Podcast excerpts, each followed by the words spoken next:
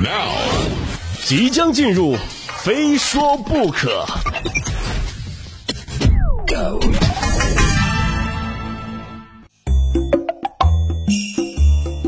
上一节我们说了春节可能免不了的酒局啊，接着再来说一说一定跑不了的相亲。可能有人说了，相亲，哎，不会的，不会的啊，我们家里的人现在都已经不跟我提这个事儿了。是，可能在你这儿不提了，但说不准呢，你爹妈已经背着你帮你相亲了。近日呢，广州天河公园相亲角啊，挤满了为孩子操心的家长，各种身份信息映入眼帘，家长们接连不断的提问，对应的是能在这座城市安稳扎根的基础。这幅画面啊，就怎么看怎么像镇子里赶集、农贸市场摆地摊的画面。父母也不容易啊，你看看大过年的还要偷偷的完成自己的 KPI。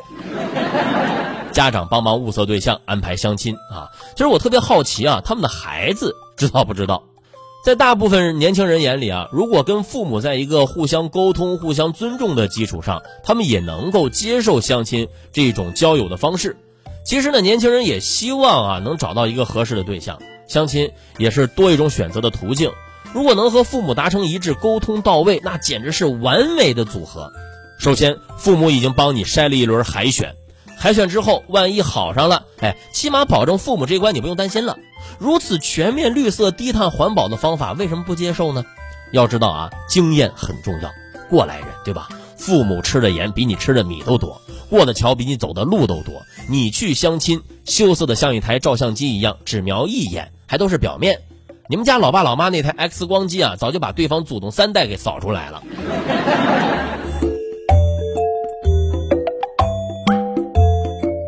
看到了吗？姜还是老的辣，哈哈。不过呢，年轻人也表示啊，给建议可以啊，但是不要太过的把一些观念和想法强加到孩子身上。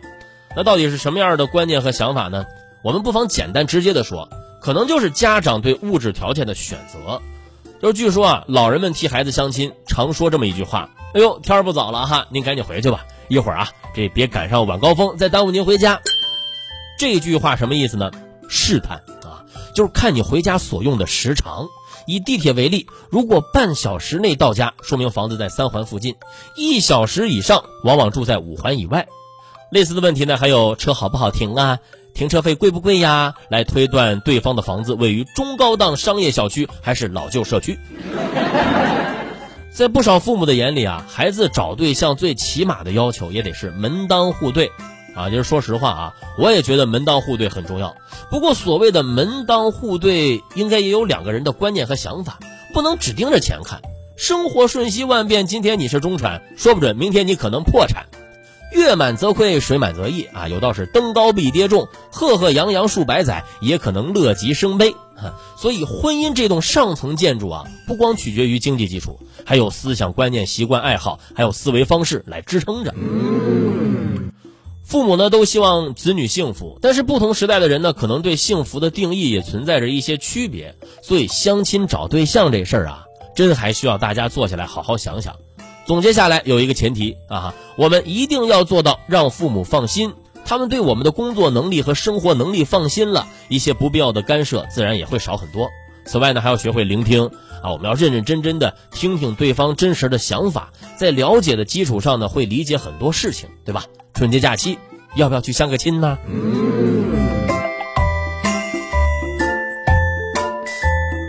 别说到假期里大家会做的事儿啊，玩游戏绝对算一个。近日呢，中国音数协游戏工委和中国游戏产业研究院啊，发布了二零二一年中国游戏产业报告。报告显示呢，二零二一年中国移动游戏市场实际销售收入两千两百五十五点三八亿元啊。同比增长百分之七点五七，移动游戏用户规模达到了六点五六亿人，同比增长百分之零点二三。根据上述数据推算啊，二零二一年移动游戏人均用户支出为三百四十四元，也就是说啊，过去一年人均游戏氪金三百四十四块钱，就是猛的感觉也不算多，三百四十四哈，这对我身边不少朋友来说根本不算什么啊，他们花的要远超这个数字。就这笔钱哈，对他们来说也不过就是几个皮肤的事儿，所以我就在想啊，这个人均，看来是均给了不少像我这样的零氪金玩家。对我打游戏只有一点，绝不花钱，永不为奴。其实想想这大数据也是真有意思，看到年人均工资，一个个乌泱泱大哭，哎呦，我拖大家后腿了。看到人均游戏消费，啥三百四十四，是谁拖了老子的后腿啊？用远低于人均工资的钱，花出了远高于人均氪金的游戏账单，让我看看这颗绿油油的韭菜啊是谁？当然了啊，愿意在游戏里氪金，这绝对是每位玩家的自由。但是最好有个度，对吧？没必要为了游戏里的炫技，把现实里的自己过得寒酸。我今天呢就把这句话说给了办公室的康哥啊。康哥表示，哎，这话说的虽然有道理啊，但谁能拒绝一个好看、限量、即将绝版的节日特供皮肤呢？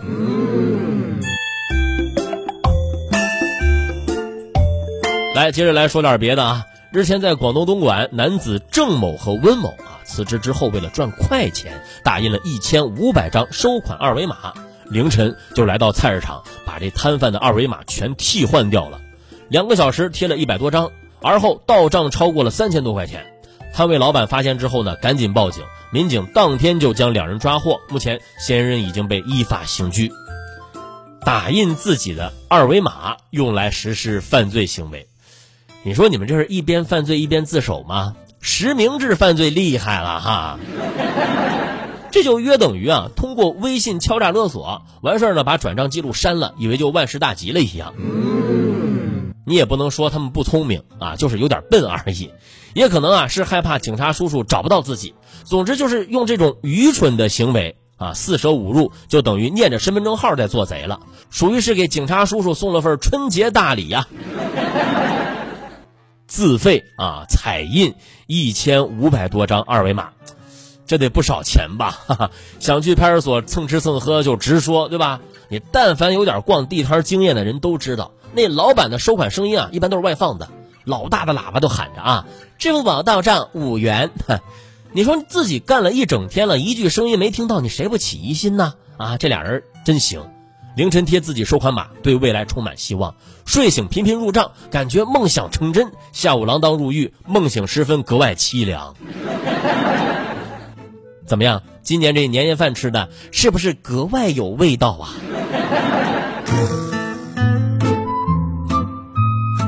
越来越不理解一些人的想法啊，可能就是摸准了这监狱过年的伙食不错吗？嗯，这不又有人给全家找了个管吃管住的地方。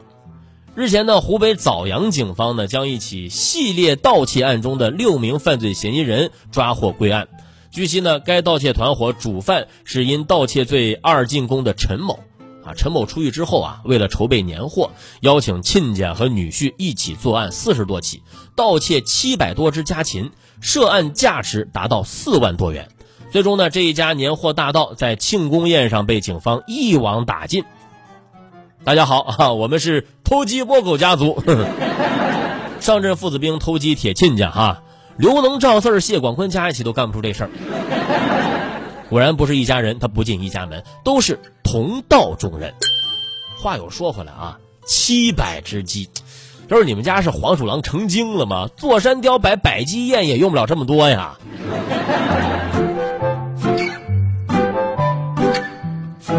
最后呢，想问问大家啊，大过年的都去看电影了吗？如果啊，如果有一部电影是自己孩子演的，您会怎么办？哎，不用说啊，肯定是邀着全家人一块欣赏，恨不得每天看一次。前不久呢，湖南长沙的钟女士就说了，自己孩子啊，在二零一九年十一月参加了学校推荐的付费微电影拍摄，但至今仍未见到成片儿。周女士称啊，这该活动最初是学校老师推荐的，在孩子面试之后呢，剧组工作人员啊向每位家长收取了八百元的服装定制费。钟女士说呢，女儿当时啊就拍摄了一天，没有台词，服装和定制啊相差较大，而且至今呢仍未见到成片很快，学校老师称现在正在催促拍摄方处理此事。经联系呢，钟女士所称组织该项目的电影集团，对方工作人员却称对此项目毫不知情。刚刚说什么来着？自己孩子要是参演一部电影，那哪怕是微电影，哪怕只能在朋友圈里看到，也哪怕没有台词，那也会心心念念的记在心里呀。